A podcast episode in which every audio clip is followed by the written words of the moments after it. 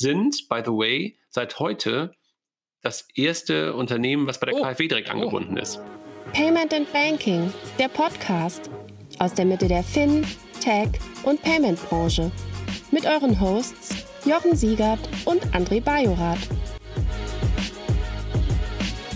Herzlich willkommen zum Payment and Banking Fintech Podcast. Jochen, der November ist vorbei. Wir sind schon im Dezember.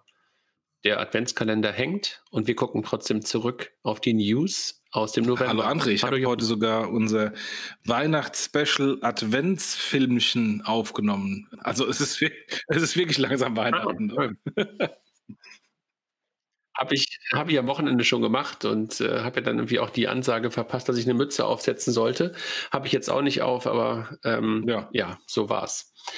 Jochen, wir wollen über die News sprechen und Christina bzw. Florian stellen die ja immer so toll zusammen und Christina macht es ja aus den, aus den täglichen News von Florian und wir gehen die einzelnen News nochmal kurz durch, kommentieren, bewerten und äh, in altbewährter Form. Ne?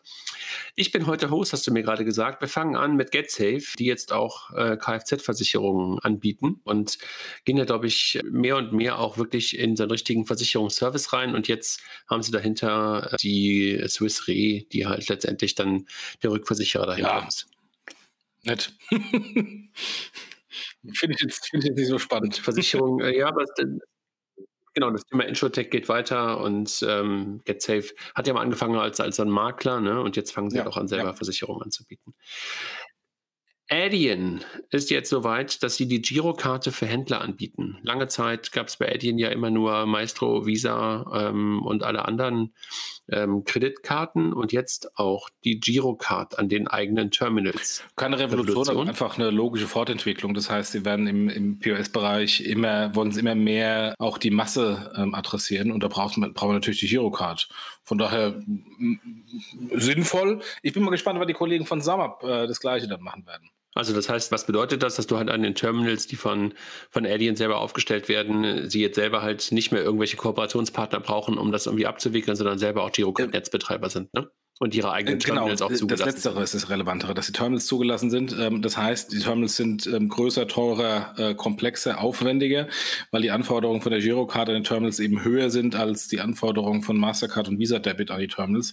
Deswegen kann ich, weil das so Warum? ist, weil wir halt, weil wir halt äh, in Deutschland immer noch mal eins oben drauflegen. Äh, das, das war schon immer so. Ähm, und, äh, und deswegen ist es ja auch so, dass die vielen Impos-Anbieter, damit sie eben die Terminal-Kosten relativ niedrig halten können, auch die Größe des Terminals so klein halten können, ähm, auf die Girocard verzichten. Gut, so sei es. Dann geht es nochmal weiter in das Thema InsurTech. Haben wir eigentlich schon lange auch keinen richtigen Podcast mehr zu, äh, zu, zu gemacht. Machen wir vielleicht irgendwann nochmal wieder. Die ING Deutschland macht jetzt mit der AXA eine Kooperation. Das heißt, das schöne Wort Bank Assurance kommt hier wieder hoch. Wie schätzt du das ein? Ja, ich weiß nicht, ob es, wenn man es irgendwie 800 Mal wiederholt, ob es beim 800. Mal funktioniert und ob man jetzt Dinge entdeckt, die man vorher, Stichwort äh, Dresdner Bank, Allianz und Co. noch nicht entdeckt hatte. Ich weiß es nicht. Ähm, es macht oder es ergibt natürlich immer Sinn, dass äh, Banken auch äh, Versicherungen mitverkaufen, auf jeden Fall. Ist das jetzt was extrem Neues, Innovatives, ich weiß es nicht. Ich bin ja beim Thema Bank Assurance, das habe ich auch schon mehrfach gesagt, ist ja auch keine, kein Geheimnis, immer auch genauso skeptisch, glaube ich, wie du, weil ich halt immer diesen Alltagscase suche und den Touchpoint suche. Insofern, das ins Banking zu integrieren, kann, glaube ich, schon Sinn machen für den Versicherer, wo der Sinn für die Bank ist. Ja, natürlich irgendwo auch in den Provisionen. Aber trotzdem, also ich habe da auch noch nicht so richtig einen Haken für mich, für mich dran gemacht. Wir gehen weiter. Liquid, ähm, einer von denen damals mal so ein bisschen gestartet als Robo-Advisor, aber eigentlich ein bisschen in einer anderen Ecke. Ne? Also es ist so eher wirklich für den sehr Vermögenden. Nein, nein, nein. Das ist der ähm, Robo-Advisor für den armen Reichen, wie damals der Christian Schneider-Sickert sagte. Sag ich doch. Die haben äh, eine Kooperation mit dem Family Office, äh, sind sie äh, mit dem Family Office eingegangen und so hast du jetzt die Möglichkeit über einen über das Family Office Leonards und Co. selber in Wagniskapitalgeber, also in VCs zu investieren. Das ist auf jeden Fall sinnvoll, äh, insbesondere für den armen Reichen, weil der reiche Reiche äh, wird LP und investiert direkt in VC. Wenn ich mir allerdings mal, und das, das habe ich noch nicht 100% durchschaut, wenn ich mir end-to-end -end mal den Prozess anschaue, wir haben den Fondsmanager im VC, der Carry bekommt und äh, Fondsmanagementgebühr. Wir haben dann, wie heißt das Unternehmen? Äh, Lennartz und Co., die garantiert es auch nicht pro bono machen, die kassieren auch was. Liquid kassiert garantiert auch was. Also der, der arme VC-Manager muss jetzt sehr, sehr viel guten Return generieren, damit dann hinten bei dem Liquid-Anleger was hängen bleibt. Also insofern, äh, wenn ich mir, wenn ich mir End-to-End mal schaue, da gibt es sehr viele, die erstmal äh, schön die Taschen sich voll machen. Ob es im Sinne des äh, Kapitalanlegers ist, äh, wird sich zeigen. Aber Jochen, was du, glaube ich, gerade siehst, ist, dass halt ähm, die Frage nach weiteren Assetklassen irgendwo aufgeht, ja, weil irgendwo in der Niedrigzinsphase die Frage ist, wo investierst du dein Kapital? Du kannst teilweise dann möglicherweise als, ähm, als armer Reicher dann nicht direkt irgendwo investieren, bist nicht direkt LP, also suchst du trotzdem weitere Assetklassen und hier ist eine weitere aufgemacht worden. Auf jeden also, Fall. Und vor allem das Interessante ist, ähm, ja. jetzt weiß man auch nicht, weil VC ist ja lange nicht VC. Wir wissen ja, dass es sehr, sehr viele VCs da draußen gibt, die eben nicht einen guten Return bekommen können und nur ganz wenige äh, herausragende VCs. Kann ich denn in die ganz wenigen herausragenden VCs investieren? Haben die es überhaupt nötig, dann äh, über solche Konstrukte hinten dran äh, noch Gelder zu bekommen? Weil die werden wahrscheinlich mit Geldern total geflutet. Gehen wir zum nächsten. Wir haben, ähm, ich glaube, die letzten beiden Male immer schon über Ant Financials gesprochen und über den weltweit größten Börsengang, der anstünde und der jetzt kommen würde und haben das Ganze wunderbar auch immer als, als, als, großen, als großes Thema dargestellt.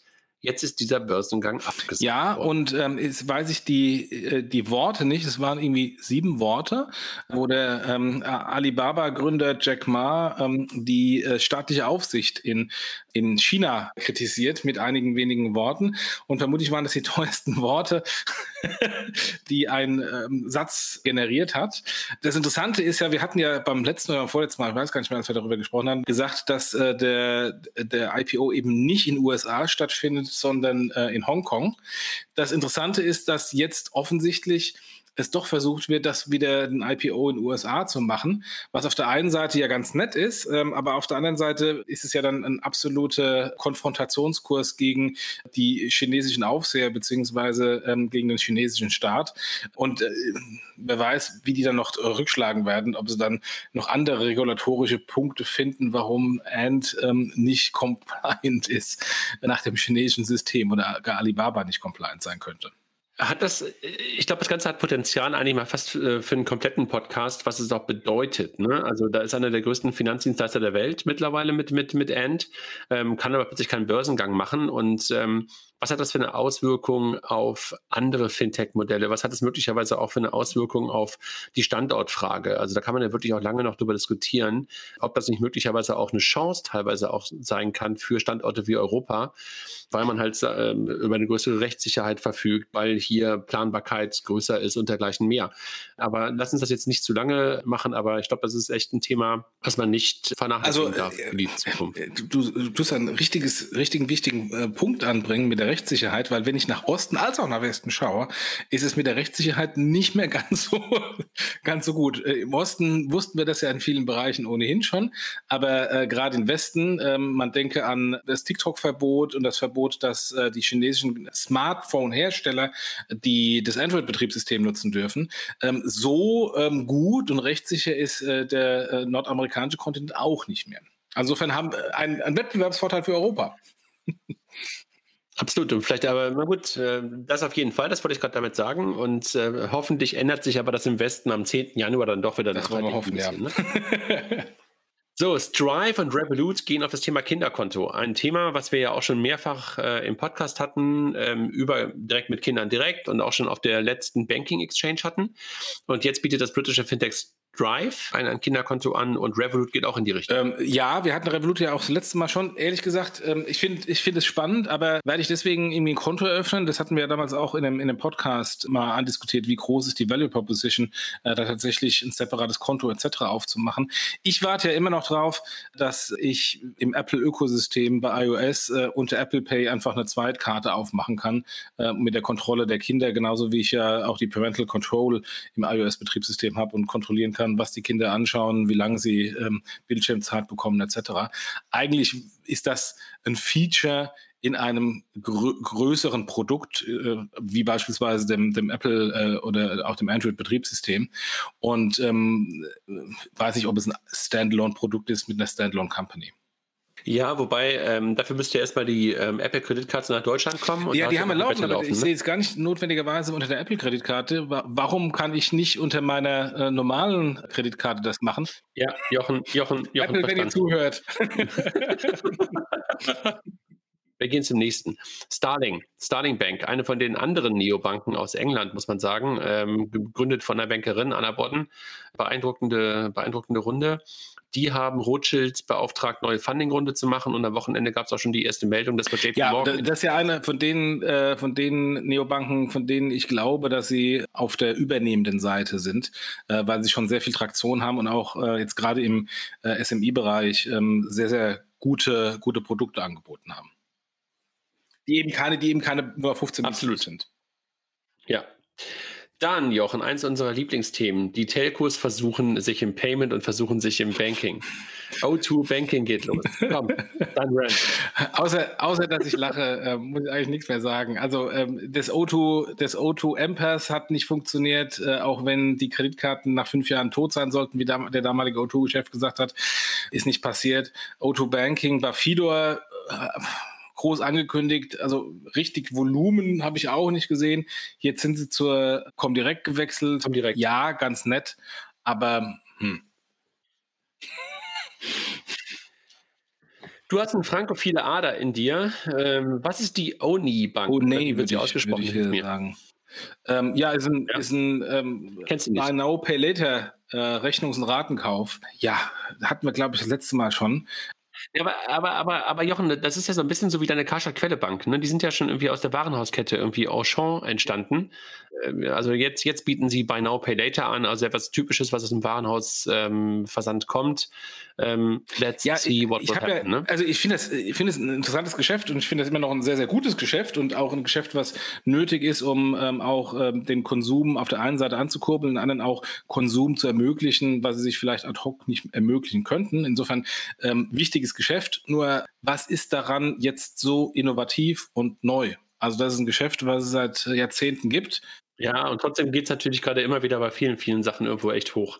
So, der Brexit kommt. Und ähm, jetzt fangen an Curve, Modular und vielleicht auch die gerade schon genannten Starlings dann irgendwann an, ähm, die halt auch in Europa ansonsten ein Geschäft machen wollen, Außenposten einzurichten. Hat man eigentlich schon die ganze Zeit ähm, Ja, erwartet, wobei, ne? also jetzt ähm, äh, Curve und Revolut hatten das ja schon lange vorbereitet. Etliche andere sind ja auch nach Dublin ähm, schon gewechselt. Ähm, also wer, wer jetzt erst aufwacht, äh, dem ist auch nicht mehr zu helfen. Alles klar.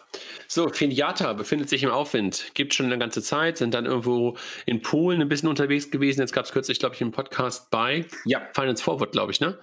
Mit Enno, wo es, glaube ich, eine relativ harte Runde gab ähm, zuletzt, aber halt jetzt nochmal Geld reingeflossen ist und ähm, sie jetzt auch darüber nachdenken, ins deutsche Geschäft Ja, also Aufwind würde ich jetzt noch nicht sagen. Das ist ja eine, eine ziemlich harte Turnaround-Story, äh, die jetzt so langsam wohl ähm, äh, funktionieren äh, oder scheint zu funktionieren. Sie haben einen Downround hinter sich. Äh, Sie haben das komplette Geschäftsmodell gedreht vom Factoring auf äh, Konsumentenfinanzierung.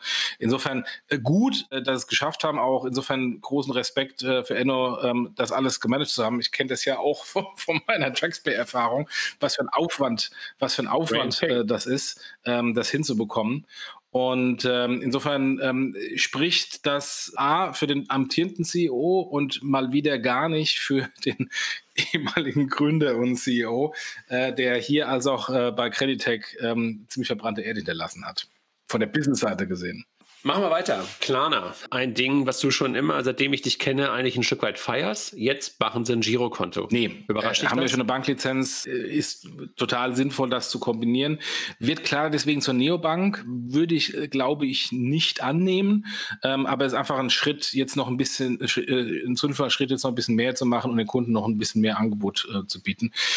Ich kann nur immer wieder sagen, Klarna wird das, wird das nächste PayPal und wenn, wenn jemand es schafft, PayPal äh, wirklich zu challengen, dann die. Contist sammelt wieder Geld ein. Unser Fintech des Jahres von Anfang des Jahres ähm, ist wieder auf Funding-Tour.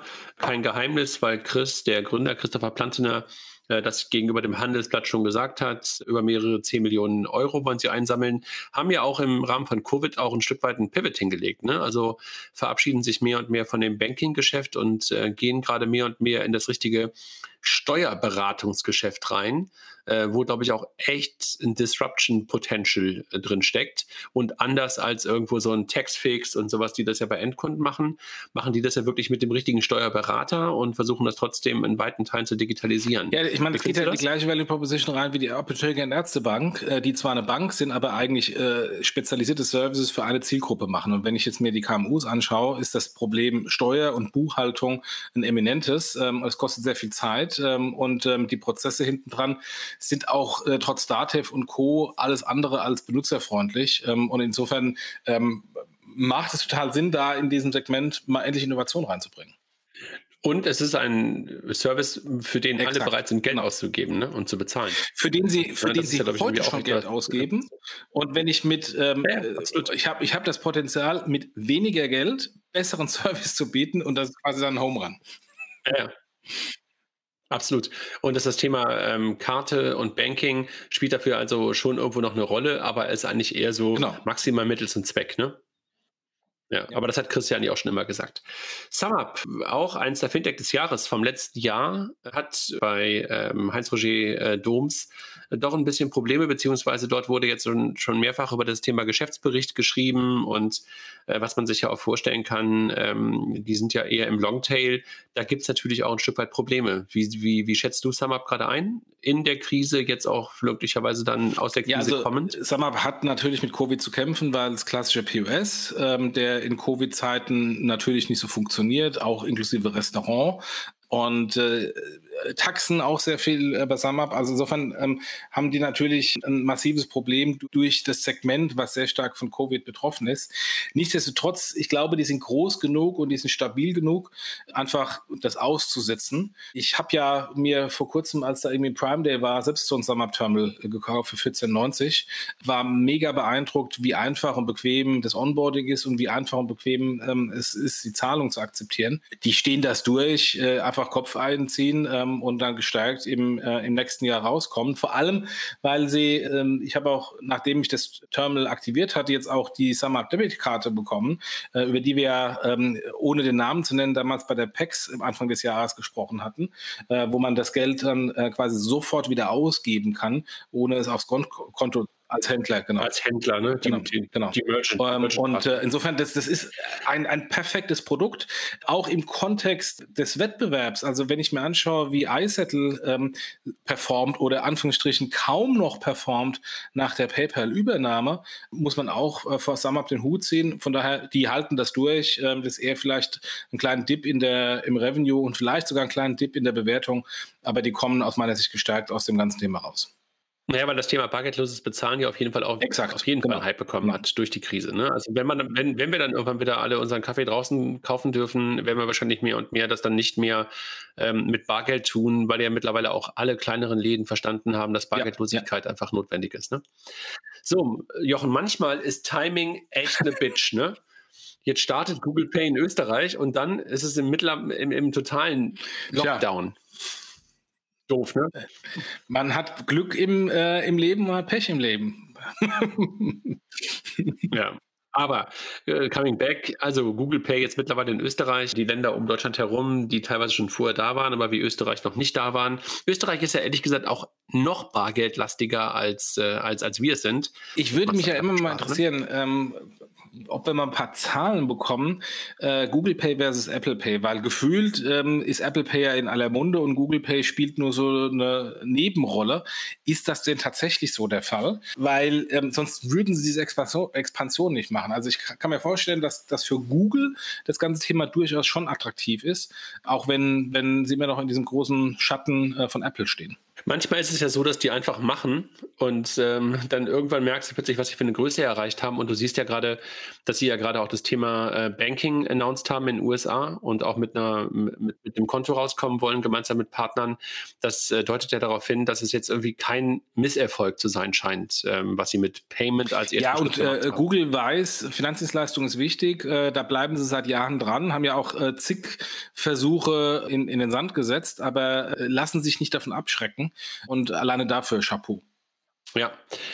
Das Finlib-Ökosystem wächst. Letztes Mal haben wir über ein Unternehmen gesprochen, was raus, äh, was sozusagen äh, nicht gewachsen ist, Yonko. Aber jetzt deine Studentenfinanzierung ähm, ist jetzt Teil des äh, Finlib-Ökosystems. Wir kennen die Kollegen von deiner Studentenfinanzierung ganz gut. Disclaimer selber daran beteiligt, also ich jedenfalls, du glaube ich nicht. Man kennt sie aus der Hülle des Löwen und äh, was die halt machen, ist halt äh, Finanzprodukte für die Generation Z und äh, im ersten Schritt halt, äh, wie der Name schon sagt, Studentenfinanzierung zu ermöglichen. Sind, by the way, seit heute das erste Unternehmen, was bei der oh. KfW direkt oh. angebunden ist. Das heißt, du kannst sofort über den Prozess, äh, über deine Studentenfinanzierung äh, bei der KfW deine, dein, dein BAföG beantragen. Ja, also äh, äh, äh ja. Ähm, interessant, interessant, dass, dass ähm, Finlip sich daran beteiligt. Und das, äh, wir haben ja schon äh, in den letzten Podcasts immer wieder darüber gesprochen, äh, dass Finlip sich ähm, anpasst, äh, genauso wie Rocket Internet sich angepasst hat, weg vom, von der Incubation und weg von der Gründung und äh, der Suche nach Gründern, die's dann, die dann so ein System hochziehen, hin zum eigentlichen Investor. In dem Fall haben sie es äh, sehr gut gemacht. Jetzt sind sie da reingegangen. Im anderen Fall, wie Jonko, hat es mit dem Investment nicht so funktioniert. Ja, mal, mal schauen in ein paar Jahren unterm Strich, wie es geht. Aber habe ich ja, Genau, haben wir schon auch letztes Mal drüber gesprochen. So, Stokart, nun auch mit Zahlungsfunktionen in Deutschland. Du alter Rabattjäger, nee. nutzt du eigentlich Stokart? Weil Warum ich nicht? gar nicht so viel Rewards-Programme habe. Ich versuche das alles zu konsolidieren. Ich habe Payback, das geht alle, äh, geht, die Punkte gehen auf Miles More. Und die, die gehen nicht ins Stokart, genau. Äh, ich habe äh, meine Miles More Karte, äh, da geht's auch in Miles More. Ich habe meine American Express Karte, da geht's in American Express. Und ich habe meine Hotelmeilen äh, von äh, Hotelpunkte von den zwei, drei Hotelprogrammen, wo ich bin.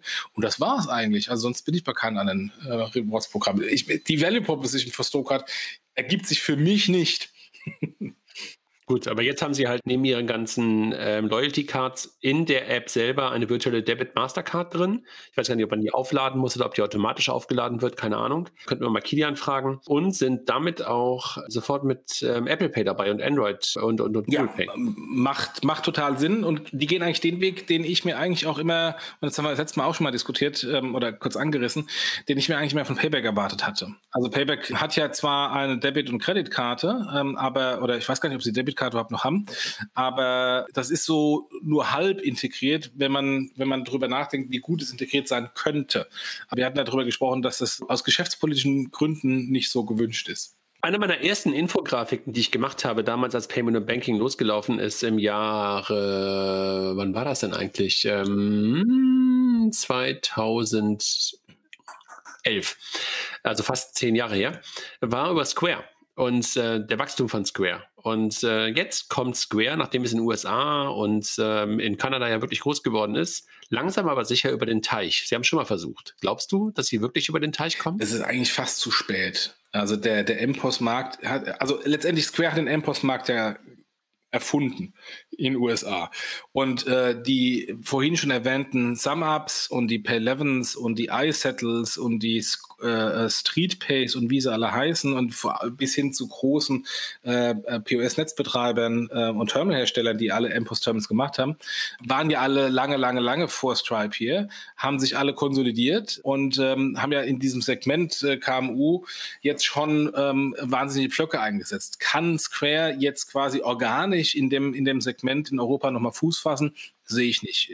Machen sie genau. aber auch nicht, sondern sie investieren gerade. Ne? Sie investieren gerade in, in Satispay und, und haben halt auch was gekauft mit P2P-App, weil sie sind ja mittlerweile auch mehr. Ne? Sie sind ja mittlerweile wirklich fast eine äh, Banking-App. Jetzt ähm, willst, ne? haben wir gerade nochmal äh, über SumUp gesprochen. Die gibt es ja noch am Markt. SumUp ist ja immer noch selbstständig und, und auch ein relativ äh, großer und ähm, angesehener Player. Ich könnte mir vorstellen, dass Square ähm, eine SumUp übernimmt und dann links und rechts noch ein paar Services macht und dann das ähm, Square-Modell so besser nach, nach Europa bringt. Aber wie gesagt, das ist nicht das erste Mal. Äh, die haben ja irgendwie Anfang der 2010er Jahre schon mal den Weg nach Europa zumindest gegangen, haben dann aber relativ schnell ihre Niederlassung in London wieder zugemacht. Stripe geht gerade wieder ins Funding und äh, hat eine Neubewertung ähm, aufgerufen, die so zwischen 70 und 100 Milliarden liegen soll. Mir fehlen die Worte. Eine sensationelle Company, wirklich sensationell. Aber angesichts der Bewertung, mir fehlen die Worte. Aber ich frage mich, was wollen die denn, was wollen, wann wollen die denn mal an, Börsen, an die Börse gehen, äh, wenn sie jetzt schon Pre-Börse schon solche Bewertungen erzielen können? Das ist unglaublich. Aber ein sehr, sehr gutes Unternehmen. Sehr gut gefühltes Unternehmen. Und ähm, wo man einfach nur sagen muss, da, da gibt es ein Mantra in der Firma, Developer First. Ne? Also es ist echt eine API-Company und die haben sich halt immer wirklich auf Developer gestürzt und haben es so einfach wie möglich gemacht, ihr Produkt zu integrieren, hat bei denen wirklich komplett zum Erfolg geführt. Ne? Also neben, neben Twilio, die das ja in dem Bereich Telcos ein Stück weit gemacht haben, ist Stripe, glaube ich, echt mit Abstand ähm, das beste Beispiel dafür. Jochen, dein Ex-Arbeitgeber TraxPay partnert jetzt mit der KfW IPEX Bank, ähm, KfW heute schon das zweite Mal genannt. Ja, heißt? eine weitere Bank, äh, die die TraxPay-Lösung an die Unternehmen vertreibt, ist fast ein Idealpartner aus Sicht von TraxPay, weil äh, die IPEX mit fast allen deutschen, wenn nicht sogar allen deutschen Unternehmen verbunden ist, hinten dran als äh, Kapitalgeber oder Kreditgeber, nicht Kapitalgeber, Kreditgeber. Und insofern auch ein Kundenzugang TraxPay ermöglicht, ähm, wie es perfekter für den deutschen Markt fast nicht geht. Insofern da verspricht sich das Team sehr viel von. Ich war am Anfang bei den Gesprächen noch involviert, weil die startete ja nicht erst letzte Woche. Und äh, insofern bin ich sehr froh, ähm, dass das dann jetzt auch in trockenen Tüchern ist. Und ich schaue mal, wie dann der gemeinsame Erfolg sich einstellt. Alles klar. Dann haben wir das Thema ESG jetzt irgendwie langsam aber sicher auch ankommend in der, oder also Nachhaltigkeit, lass mich das so sagen, auch im, im Retail-Markt. Tomorrow macht es in Deutschland schon. Die eine oder andere Bank denkt auch gerade darüber nach. Und jetzt kommt ein deutsch-finnisches Startup. Habe ich auch noch nie gehört, ein deutsch-finnisches Startup, wenn ich gerade darüber nachdenke. Cooler Future. Und ähm, was die halt machen, die sagen halt, ich gucke mir das Kundenkonto von dir an und gebe dir dann ökologischen Fußabdruck. Und ähm, dann kannst du halt auf Basis dessen in nachhaltige Fonds investieren. Wie findest du es? Ja, also äh, das Thema ist, ist interessant. Ich weiß nicht, ob das Thema Analyse von Kundendaten und dann ein Berechnen des ökologischen Fußabdrucks ein, ein, ein, ein so gravierendes Problem löst, dass ich es machen werde. Also wenn ich also ich, ich würde, ich wäre froh, wirklich, ich wäre wirklich froh, wenn es meine Bank täte und ich ein bisschen Ablasshandel betreiben Das kannst könnte. du aber heute schon, wenn du ein Konto bei der Tomorrow oder bei der GLS Bank aufmachst. Und ähm, ja. Ablasshandel und Ablasshandel und Ablasshandel ohne, ohne irgendwie Kontoanalyse kannst du auch so machen, weil du weißt genau, du fährst so und so viel Kilometer mit deinem Auto und fliegst so und so viel Flugreisen pro äh, Prä-Corona und bestimmt auch Post-Corona. Ja, aber ich würde den Konsum möglicherweise, ich würde den Konsum ja möglicherweise dann auch noch mit damit einbeziehen. Also komm, ja, aber äh, wie willst, eigener Podcast. Wie willst, wir machen, wie willst du den Konsum? Also wenn ich bei Aldi äh, einkaufe, meinen mein Wocheneinkauf, damit, damit, damit, damit ja, nee, aber wenn ich bei Aldi mal einen Wocheneinkauf mache und dann zwei Drittel äh, meine, meiner Sachen, die ich da im Wagenkorb habe, Bio sind.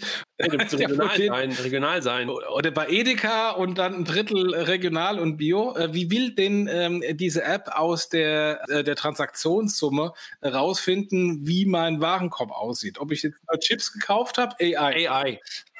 AI und KI. Okay, verstanden. Lass uns mal weitermachen. Jappili. Yappili ist in Deutschland angekommen. Also Yappili, ein Anbieter von Banking APIs mit einem alten Kollegen, alten lieben Kollegen von mir, Chris Scheuermann, als, äh, als, als Deutschland-Verantwortlichen, äh, sind in Deutschland was macht angekommen. Yappili?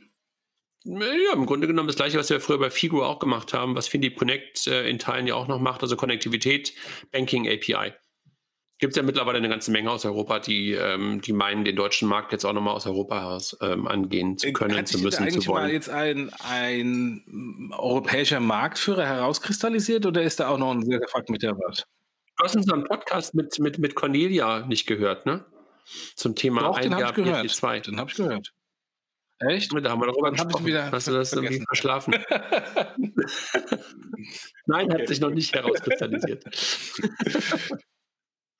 Satispay haben wir gerade schon drüber gesprochen, strotzt vor Geld, wie Christina oder Florian so, so, so, so nett schrieb. Ist halt ähm, ein italienischer Anbieter von Mobile Payment und äh, QR-Code basiert. Ne? Und ich erinnere mich daran, dass der eine oder andere mir das mal so vor, vor ein paar Monaten erzählte. Da gab es eine, eine äh, Early Stage ähm, Investmentrunde und ich dachte so, hä? Warum soll ich ein QR-Code-Payment irgendwie machen?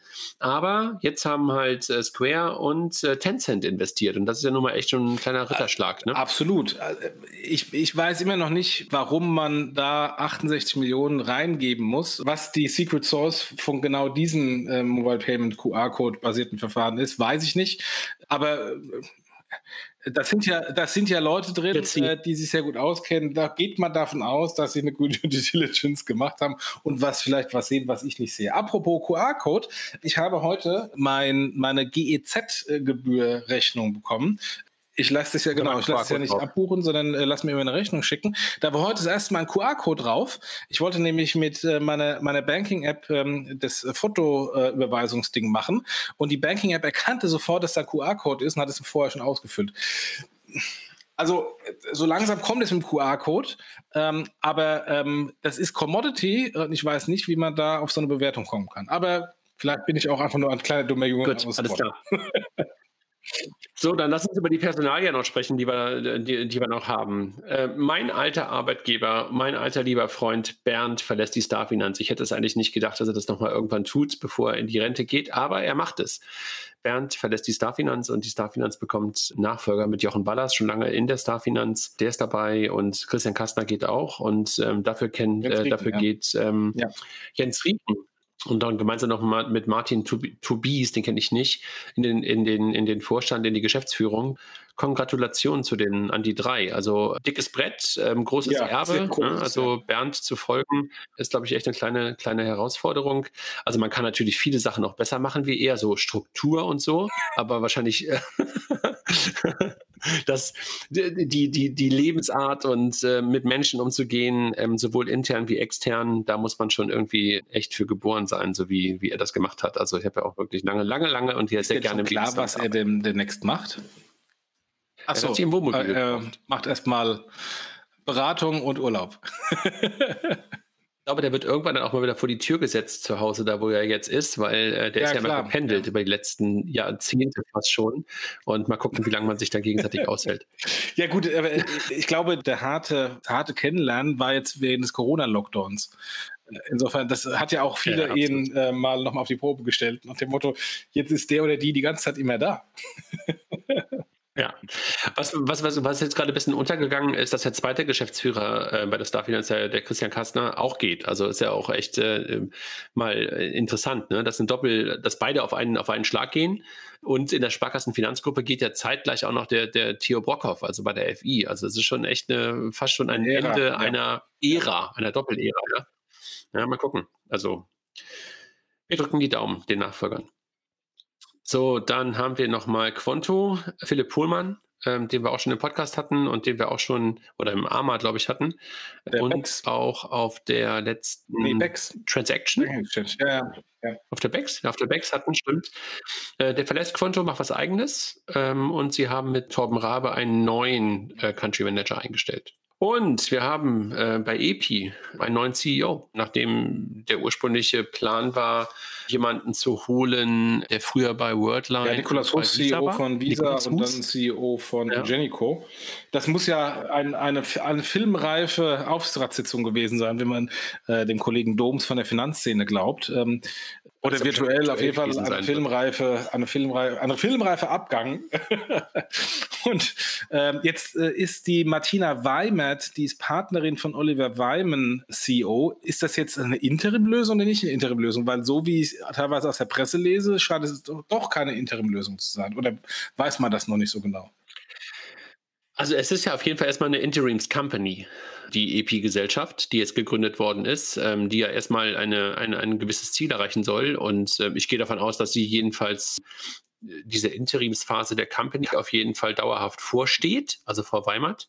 Und ob sie dann auch nachher in der dann zu gründenden finalen Gesellschaft auch die CEO sein wird, als Beraterin jetzt auch, glaube ich, nicht unbedingt unmöglich, mal eine Zeit lang rauszugehen, dann möglicherweise trotzdem nachher zurückzukehren äh, zu Oliver Das Wyman. stimmt. Äh, ich war, nur, ich war nur überrascht, dass Oliver Wyman offiziell äh, ihr gratuliert hat, als hätte sie jetzt quasi das Unternehmen richtig verlassen. Wird sie, glaube ich, auch, ehrlich gesagt. Wird sie, glaube ich, auch. Aber vielleicht hat sie einfach auch die Möglichkeit, zurückzukehren. Das kann ich dir nicht sagen.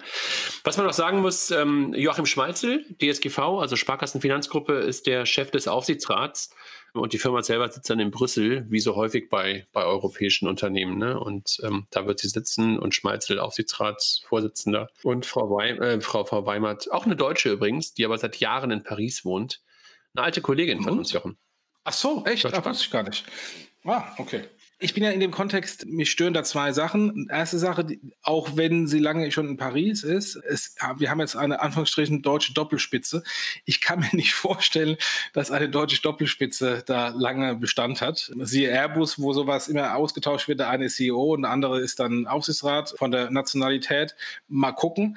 Was mich auf der anderen Seite massiv stört, ist, dass ähm, das ganze Thema EPI im Moment von Leuten gepusht wird, die sowas noch nie in dem Leben selbst groß gemacht haben. Und äh, es gibt so viele, es gibt so viele Leute, die im Digital Payment aktiv waren in der Vergangenheit und da äh, siehe sofort, siehe Klarna, siehe PayPal aus verschiedenen europäischen Ländern, siehe Twint letzte Woche aus verschiedenen europäischen Ländern äh, den harten Weg einer Skalierung einer Payment-Lösung schon mitgemacht haben. Warum da niemand, niemand, niemand in irgendeiner Weise in einer Funktionsrolle ähm, bei EP ist. Das finde ich sehr schade. Und mal gucken, wie das dann in dem Kontext geht, dass Lobbyfunktionäre und Berater Themen vorantreiben. Wir können ja mal versuchen, ob Frau Weimart mal zu uns kommen möchte. Und dann können wir mal mit ihr darüber sprechen, wie sie das Ganze ich jetzt gestaltet. Ich erinnere immer noch an das Thema PayPal, äh, was ja auch von sehr vielen Ex-Beratern getrieben wurde. Allerdings, du meinst, ich, PayPal Europa PayPal? ist von sehr, sehr vielen Ex-Beratern hochgezogen okay. worden. Ex-McKinsey, Ex-Bain, Ex-BCG, die aber alle schon Erfahrung in der Praxis hatten, inklusive Bernd Bellin, der auf der Ebay-Seite äh, sehr erfolgreich war. Von daher, mh, hm, mal gucken. Jochen, das war's für diese Woche. Wir haben wieder nur 40 Minuten. Der Frank wird sich darüber beschweren, dass wir zu kurz waren. Du hast gedacht, wir hätten zu viel Content, aber ich habe uns, wie du gemerkt hast, ja. heute durchgeprügelt. willst, du, willst du schnell zum Glühwein zurück, oder was? Nee, nee, nee, nee. Machen wir noch den Dezember, machen, machen wir dann Anfang. Januar genau. wahrscheinlich. Dann war es das, dann war es das für dieses Jahr und wir wünschen euch allen ein frohes Weihnachtsfest, ein anderes Weihnachtsfest, als wir wahrscheinlich irgendwie sonst gewohnt sind. Einen guten Rutsch und danke, dass ihr uns immer zugehört habt. Wir haben dieses Format ja nicht dieses Jahr wieder ins Leben gerufen, ne? Nee, Oder haben wir das letztes Jahr schon wieder angefangen? Ja. Und vor allem vielen Dank an die liebe Christina Casalla, die überhaupt uns äh, die Vorarbeit macht. Es nimmt uns sehr viel Zeit ab. Ja, wir ja, können es schon machen, aber machen. dann hätten wir. wir würden es nicht machen. Du bist im Konjunktiv und ich sage, ich glaube, wir würden es nicht machen. Jochen, es war mir Mach's eine Freude. Tschüss. Tschüss.